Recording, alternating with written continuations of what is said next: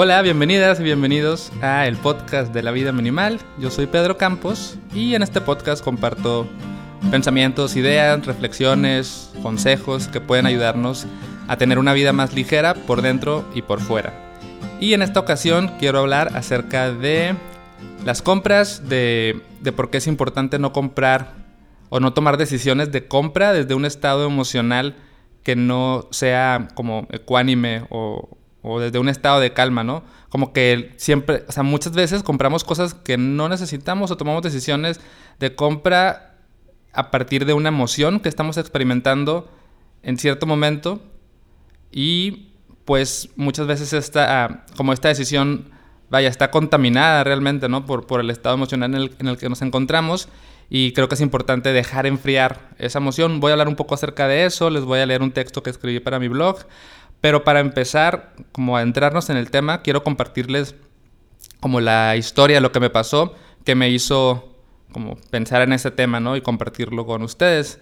Casi siempre cuando, o sea, los temas que elijo para grabar el podcast y para escribir son como que reflexiones, ¿no? Con cosas que me pasan, ¿no? Entonces, digo, la historia no es tan compleja, nada más resulta que desde hace tiempo mi esposa y yo em, estamos como en el mundo del café, aprendiendo, ¿no? A, conocer eh, los sabores del café y a preparar café en casa, ¿no? A moler nuestro propio grano, a prepararlo en diferentes métodos, a entender el mundo del café un poco, ¿no? Más allá de, no sé, el café que normalmente, por ejemplo, que antes yo tomaba, ¿no? X, eso, eso es solo para poner el contexto. Total que recientemente como que me entró la idea de comprar una máquina para hacer espresso en casa, ¿no? O sea, no espresso el de capsulita, sino digamos una versión de, de las máquinas de espresso profesionales que tienen los baristas, pero una versión económica y casera, ¿no? Y entonces como que dije, sí, voy a comprar esto para hacer, eh, no, espresso y empezar a aprender a hacer lates y aprender a hacer tal, tal. Y, y como que me emocionó, empecé a ver este, precios y empecé a ver diferentes opciones, empecé a ver reseñas en YouTube. Entonces, como que el estado emocional en el cual yo me encontraba era como una euforia, un entusiasmo, una... ¿no? Como una, un ánimo muy, muy grande, ¿no? Muy latente. Y, yo tenía como esta ilusión de que sí, ya me imaginaba mis mañanas empezando haciendo, ¿no? Diferentes... Y, aprendiendo a usar los filtros de espresso, etcétera, ¿no? Entonces dije, mm, no sé si realmente estoy seguro de comprar esto, ¿no? O sea, estuve a punto tal cual, ya tenía como la máquina que había elegido y estuve a punto de comprarla. Y también, o sea, me pasaba por la mente como la duda de que, mm, tal vez no debería comprarla, pero también en ese momento tenía pensamientos como de, ay Pedro, tú y tu minimalismo, que no quieres comprar nada, que nunca te das ningún tipo de gusto, eh, ¿no? que te reprimes tus, tus intenciones de comprar, que entonces también estaba ese pensamiento como de, o sea, estaba, digamos, evaluando mis ganas de comprar, pero también analizaba críticamente como mis pensamientos de decidir no comprarlo. Entonces al final, como que la conclusión a la que llegué es, bueno, voy a esperar un poco, o sea, no es como que se van a acabar las máquinas de espresso. Em, y, y ya después como que tomo la decisión con más calma.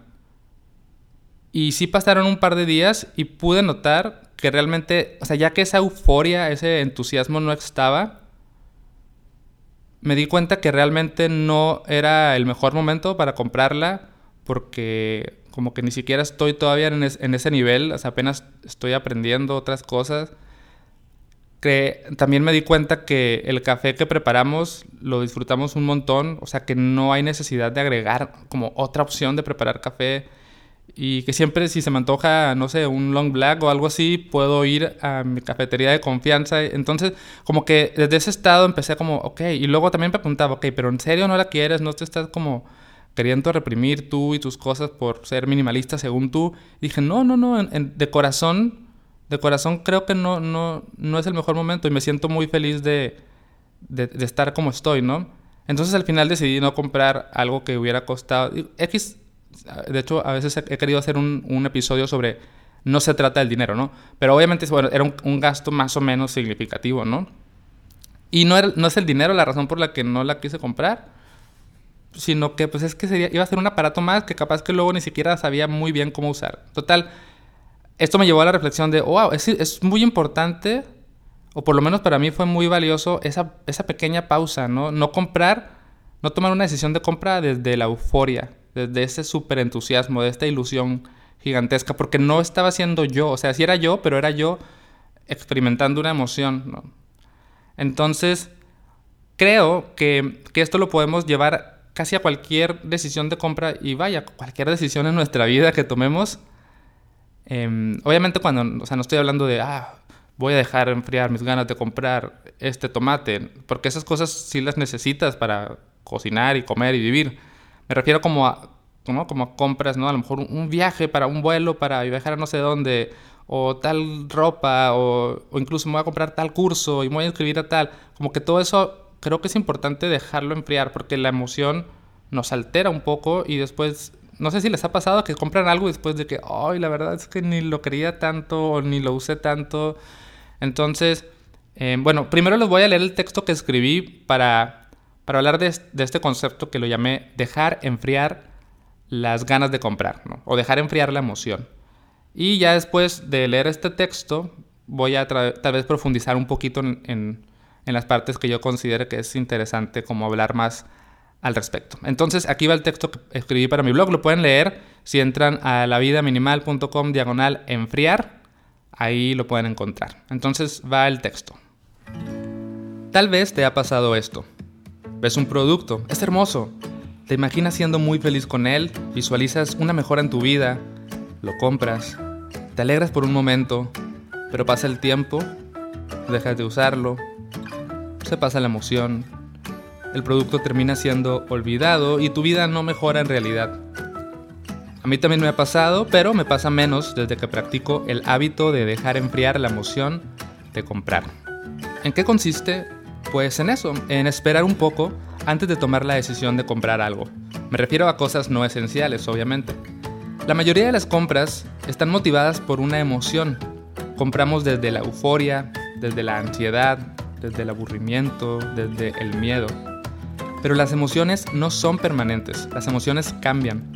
Así que no tiene sentido comprar algo a partir de un estado emocional que después va a cambiar.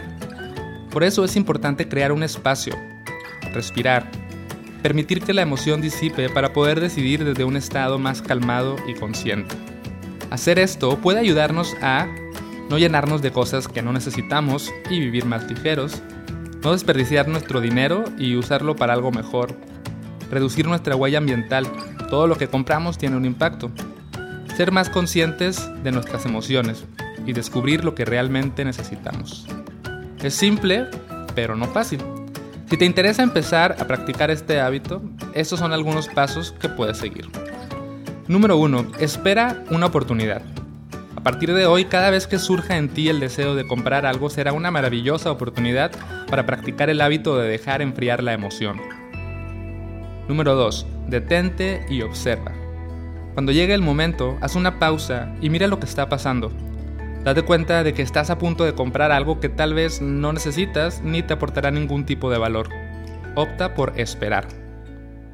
Número 3. Explora la emoción detrás del deseo. Investiga qué emoción está motivando tu deseo de comprar.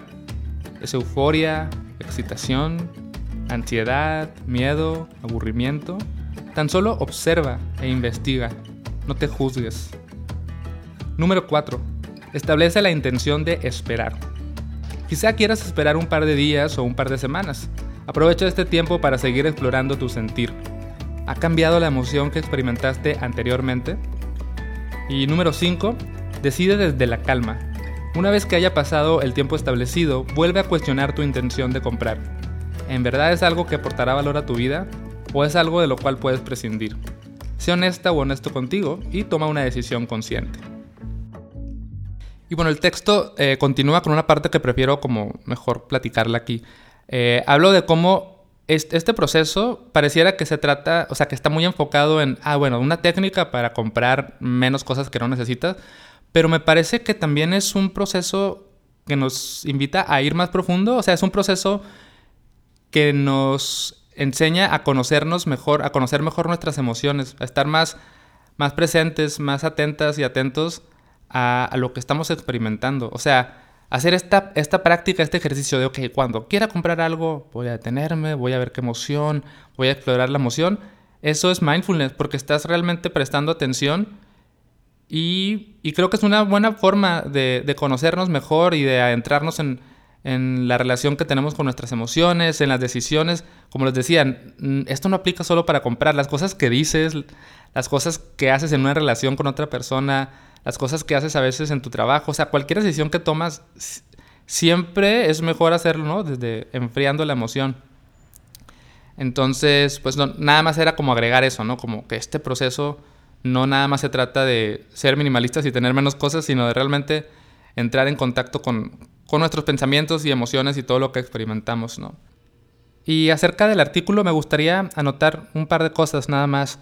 Primero, dejar claro que mi propuesta no es de que oh, nunca compres nada que no sea esencial y está mal tener cosas que no son solo que, las que necesitas. Yo creo que está bien, es sano, es necesario, es importante tener cosas que sean solamente para alegrar nuestra casa, alegrar nuestra vida, e inspirarnos, ayudarnos a, desarrollar nuestros hobbies, etcétera, ¿no? Entonces, solo dejar de que claro eso, ¿no? Otra cosa que también quisiera decir es, en mi historia de, de, lo del café, la emoción que estaba presente era pues una emoción, digamos, agradable, ¿no? Como la alegría, la euforia, el entusiasmo, pero también es, es interesante prestar atención a cómo a veces la emoción que nos lleva a comprar cosas de manera impulsiva y cosas que no necesitamos y cosas de las cuales después nos arrepentimos de haber comprado, es una emoción como desagradable, ¿no? Inquietante, el estrés, la ansiedad, el miedo, el aburrimiento incluso, es como, ah, ¿cómo le hago para escapar de esta emoción? Y luego, bueno, voy a comprar y eso me va a aliviar un poquito. Y también vale la pena estar, estar atentas y atentos a esto.